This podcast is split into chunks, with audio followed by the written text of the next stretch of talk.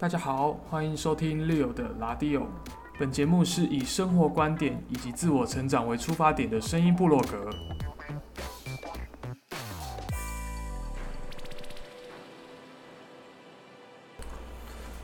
欢迎大家再次收听 Leo 的拉迪欧，感谢大家愿意包容我这个拖延症绝症的患者。在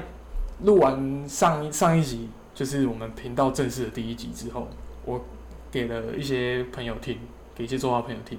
那大部分的朋友都是称赞我很有勇气。那为什么称赞我很有勇气呢？因为除了这个称赞的词汇之外，他们好像在上一集当中找不到其他任何的优点。所以我其实后来就录了很多集，录了很多存档，但是没有一集是我自己觉得很满意的。这个当中其实牵涉到很多，就是包括我对我好像对我自己讲的内容没有很有信心，然后再来就是我的口条常常会让我自己逻辑爆炸，没办法提出一个很满意的版本放在新的一集当中。不过没关系，因为经过了这么多次的一些训练，我应该会好一点。对，不管是技巧或者是面对自己录音的这个台风，应该会稍微好一点。那在这一集呢，我想要跟大家聊聊我进入职场到现在第四个月的生活，那也会讲讲说这四个月我到底是怎么过的。那当让大家也了解软体工程师这个生态大概是什么样子。那首先大家要知道一个背景，就是我在退伍的那个时间刚好是在三月中，也就是武汉新冠肺炎开始蔓延的时期。在那个时期，其实有非常多的工厂纷纷。纷纷的倒闭，然后许多行业也开始面临到一些存亡的危机，所以我在那个时候刚要找工作，我真的觉得是非常困难的一件事情。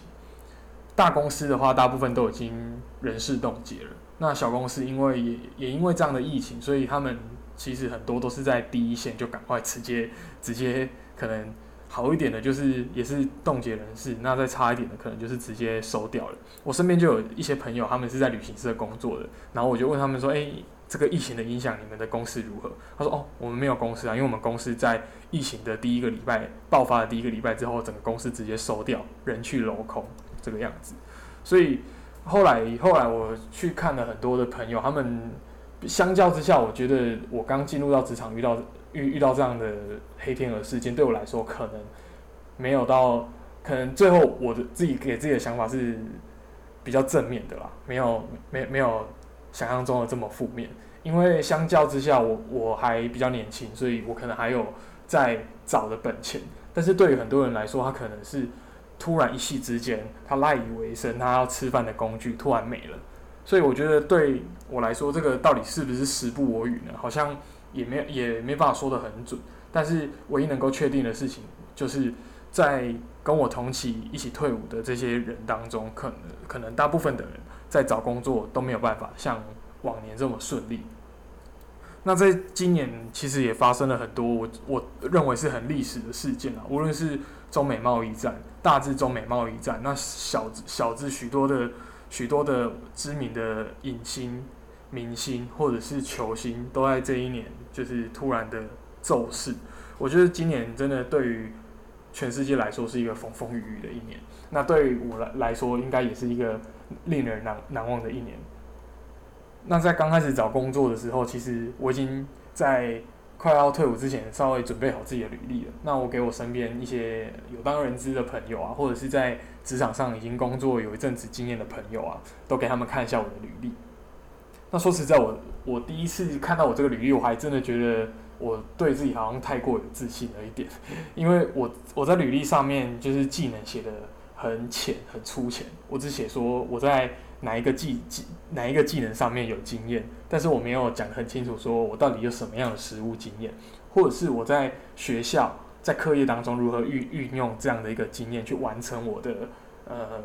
无论是功课或报告也好，我我都没有写很清楚。那最惨最惨的是，我给一个人资朋友看一下我的履历，他说他光看到我在履历上面放的照片，他就觉得绝对不可能会用我。我说为什么？因为我那时候觉得说，嗯，应征软体工程师，那我自己心心目中我想要进去的软体工程师是有很有活力的一个新创公司，然后他的公司里面的人可能也没有很多，所以进去的时候应该就是会有。第一个我先想象的是会有吃不完的零食，然后会有开放式的办公空间，然后每一个人都很好相处，很扁平化的管理，所以应该要很有活力才对。所以我就随便拿了一个我的生活照，而且是自拍的照片，还在一个我家附近的菜市场拍的照片，然后然后背后还有那些卖菜的阿伯，对，然后我就直接把这个照片呢截截取我的部分，然后贴在我的履履历表的第一页。那我这个人当人资的朋友是跟我说，他觉得如果我这个投一般的新创公司是很好了，但是放在一零四上面，如果是他第一个就刷掉了。然后我就说，那新创公司诶，他说新创公司的活力并不是这种在菜市场里面的活 力，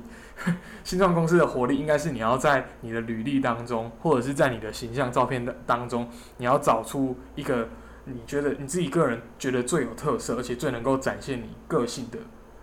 样子，这个才是新创公司比较需要的履历。后来也是很感谢这个朋友的鼎力相助了，我终于在他的这个帮助之后完成了。第一版的履历，然后后来经过他的稍微修改，比如说在自传上的微调也好，或者是在说明自己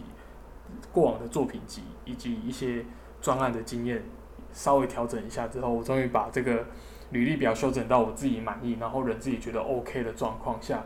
呃，我就把这个履历拿去投了。那在这个过程当中呢，其实我我大部分收到的。面试通知，其实面试通知真的是很少，因为我印象当中，在我的在我研究所念的第一年，我那个时候就是想说，哎，来试试看一下，我我如果以现在这个经验去投履历会长什么样子。然后我那个时候就是用那一版很烂的履历，然后放在一零四上，然后那个时候大概一个礼拜就三三四个面试通知，然后也会有一两一两通的电话打给我，问我要不要去面试。不过后来我都是。我虽然没有说我还在就学，但是我说哎不好意思，我我有其他的工作机会了，所以我没办法去面试这样，所以我后来就是大概过了一个礼拜之后，我就把那个开放履历，就是我我就把原本开放履历的设定拿掉，就变成。就是就没有再再收面试通知这样。我那时候其实只是想试水温，所以其实我一直觉得说，好像找工作其实不难嘛。你把履历写的完整一点，然后放在人力银行上面，就至少也会有公司想找你。后来到了今年，我才发现这个疫情真的是非同小可。其实，在前几年，世界啊都是处于一个经济在正向发展的时代。那到了今年，其实。因为疫情的影响，然后在我求职那段时间刚好是最严重的时期，所以在在找工作方面真的是让你感受得到非常多的挫折感。我还记得当时候有主动投履历给我的公司，就是有几间，第一间是呃一个中小型的软体公司，对，然后一个是很大型的公司，那它在南部非常的知名。如果我讲出就是这个公司，大家一定都知道这个公司是是在做什么的，然后也知道这个公司在呃乡民间的代号叫什么。然后第三个是一个南部的铁工厂，对。那我等下再讲一下为什么会有铁工厂要找软体工程师。好，那第一间我应呃找我面试的这个软体工呃呃中小型的软体公司，它是接政府建政府的案子，简称就是它它就是靠政府为生。今天只要台湾不要被呃我们隔壁的中国统一，那基本上它都是非常稳的一个职业啊。然后在里面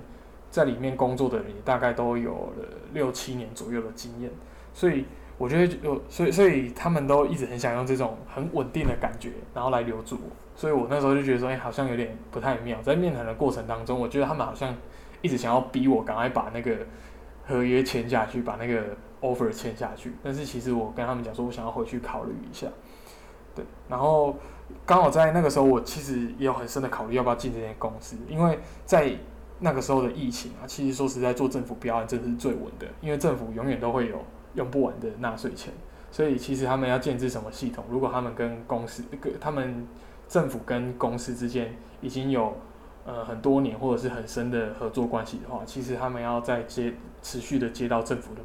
呃，案子其实不会太难。那在那在那个严峻的期间，其实做这个反而是最稳的。所以我其实有非常深层的考虑，要不要先到这间公司来磨一下经验。不过后来我想一想，其实这个不是我想要做的事情。我前面有提到说嘛，反正我才刚毕业，我并没有任何的家累，然后我刚好也是要钱没有要命一条的人，所以其实其实我的选择可以很多元，而且我的选择可以不用去管我到底需不需要养家糊口这件事情，所以我后来就拒绝这间公司。对，那呃再来是第二间这大公司，那这个大公司其实他们在发面试通知给我的时候，其实就心里有数了，就是大部分都是人资在在做在做业绩，所以我在进去经过层层关卡的面试，就是进去量体温，然后喷酒精，然后这边等很久，保持社交距离，然后因为大公司的面试过程很繁复，你要考一堆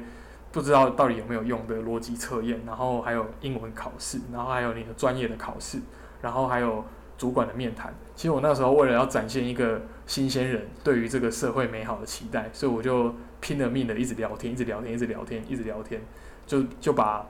面试我的这个主管当成是我现在的麦克风一样，我就这样一直讲，一直讲，口沫很废的一直讲，讲讲到他讲到他不不想要理我都不行。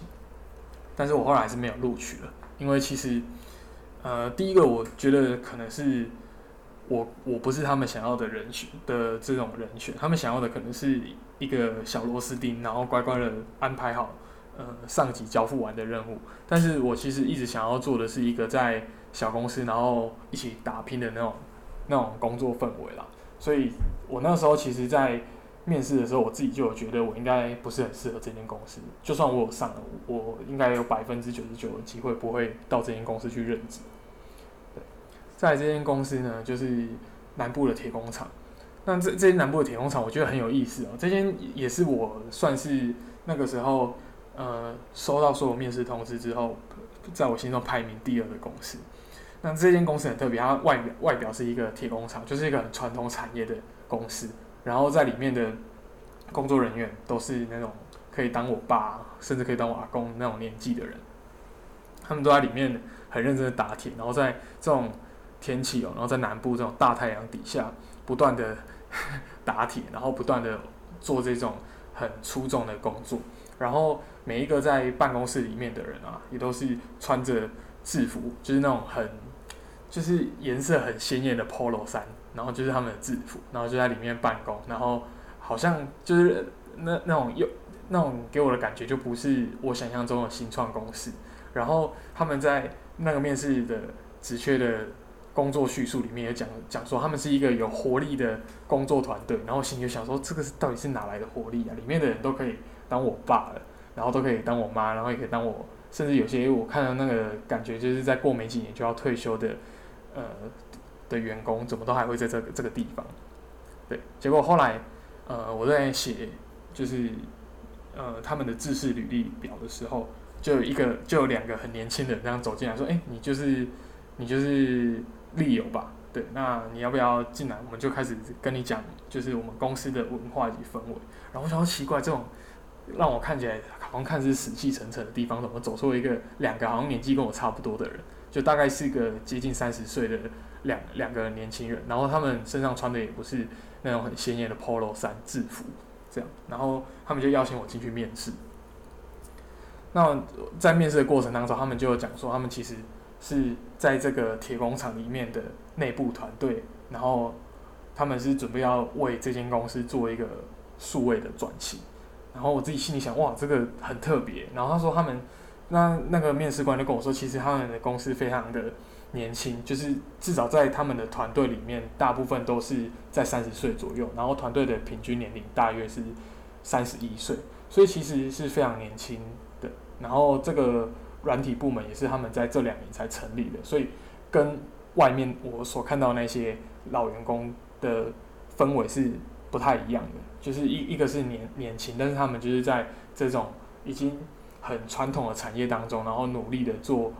呃软体的转型。然后他们主要做的产品呢是无人车，因为因为他们在中国那边有工厂。那你你们也知道说，在很多台湾的船产到中国那边。开工厂其实开的工厂都是非常大，其实可能是大到我们自己都无法想象的那种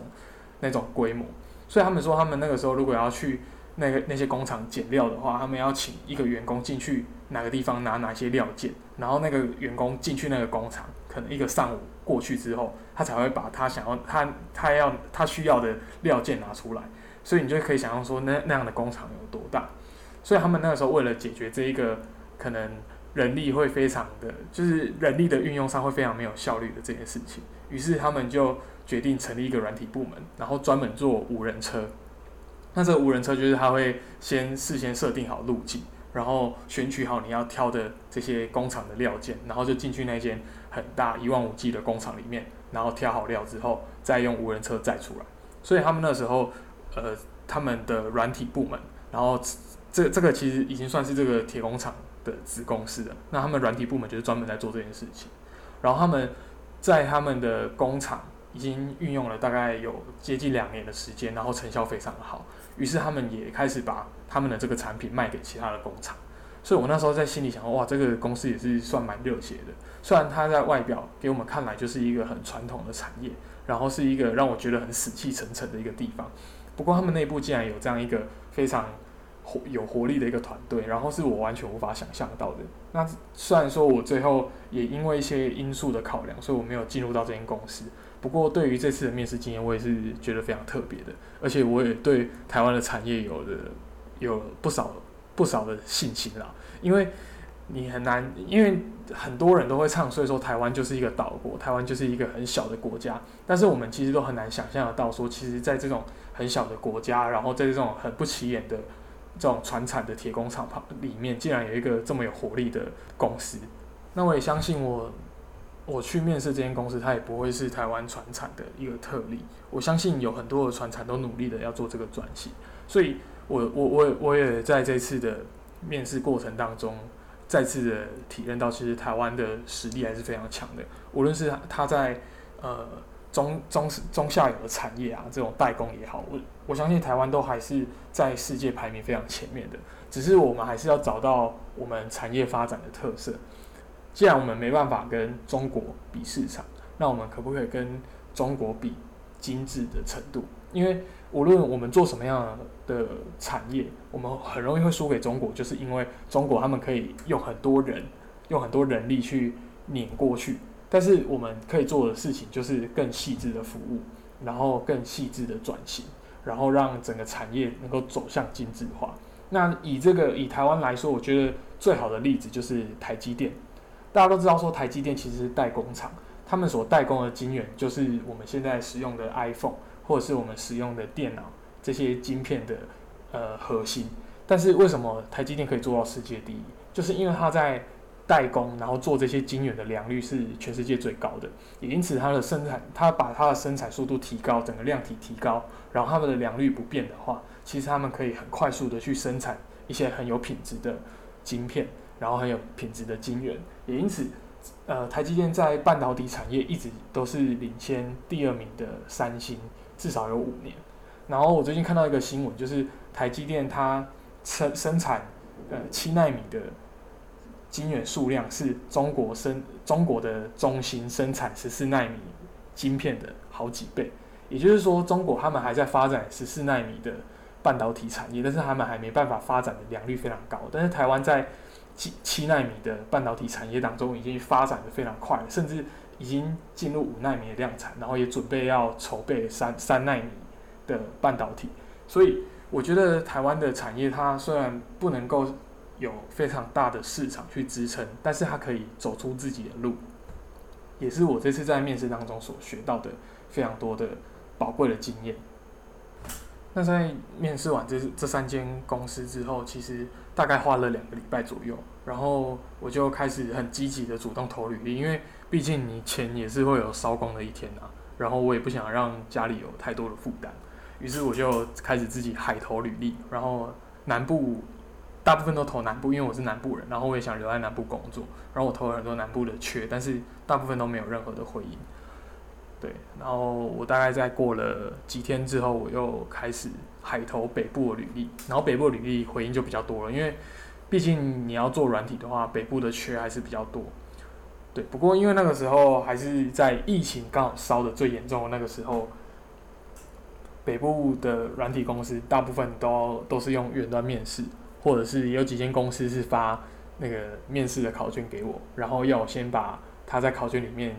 写的题目啊，然后写完，然后他们想要测试一下我用文字表达的能力，以及我我在实作上的经验。所以其实他们透过这个方式，可能也是为了要筹备以后如果遇到这种疫情爆发的时刻的话，那能不能使用远端的方式去进行工作？我觉得这个面试经验也蛮有趣的。不过后来也是因为地区的考量啊，再加上我其实真的很不想去北部。虽然说北部开的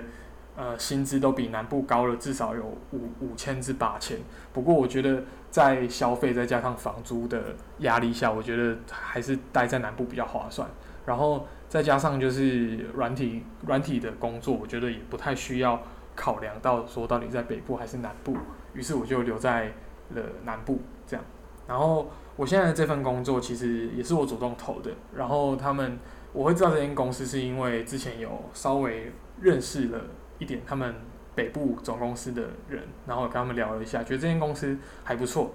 对，然后刚好他们后来在南部的分公司有开缺，我就投了，对，然后投了也上了，然后我觉得这间公司也蛮特别，就是它它就是我想象中的那个新创公司的样子，虽然说呃人不多，然后。也没有也没有很活泼的人在里面，因为工程师可能大部分都还是个性上还是比较木讷。但是我觉得这种小公司可以帮助我去了解一个专案从无到有的经验，因为你不是从一个小螺丝钉的角度去看整个公司，而是你就是需要单打独斗，然后需要独立的去完成一个专案或者是完成一个产品。所以对我来说，这是一个很宝贵的经验，也是我在学生时期就一直想要尝试的。所以，虽然说我花了两年时间念研究所，但是我并没有进到大公司，我是进到一个中小企业，甚至是一个产品还在发展阶段的公司。对我来说，这个是我自己想要的选择。那这一集呢，就先录到这个地方。然后下一集呢，我预计会找一个朋友来跟我录 podcast，然后他也是工程师，但是他是半路出家的工程师。所以我们就来聊聊看，诶，以我一个本科系，然后念到现在，然后刚出社会找到工作的经历，跟他从一个非相关背景，然后转职到工程工程师的领域当中，我们两个所看的这个行业，或者是从我们两个角度所看的一些社会现象，或者是呃社会事件，有什么样的有什么样的观点？对，然后在。结束之前呢，再跟大家推荐一个我也很喜欢的 podcast 频道，叫做良人十号。良人十号呢，它其实非常早就在做 podcast，了在台湾到今年已经有这么多的频道了嘛。但是他大概在两年前就开始在玩 podcast，所以他在这方面有非常多的经验，而且他累积的集数也相当的可观。我觉得他最令我佩服的就是他可以一直坚持在做这样的事情。然后刚好在前几天，就是在台南有一个 Parkist 的小聚，然后良人十号的主持人十号也有来分享。然后我在听的过程当中，也非常佩服他这么用心的在经营他自己的频道。然后他也给我们有非常多的分享以及互动，所以我在这个过程当中学习到了非常多。然后他的影片内容大部分讲的都是美食以及饮食文化，我觉得这个非常适合在工作的时候听。因为你工作的时候可能需要非常投入在你工作的事情当中，所以如果你在听知识含量太高的 podcast，我觉得对于对于对于我自己来说啦，很难去吸收这个知识量。不过它以美食以及一些饮食文化为出发点，其实非常的有趣。所以你在工作的时候听，其实你可以在呃你在空档。间休息的时候去了解一些不同的饮食文化，或者去听他们在这个呃路边摊吃饭或者在餐厅吃饭的这些环境音，都很像身临其境。所以这节目的尾声也跟大家推荐这个 podcast。那我们下集节目再见啦，拜拜。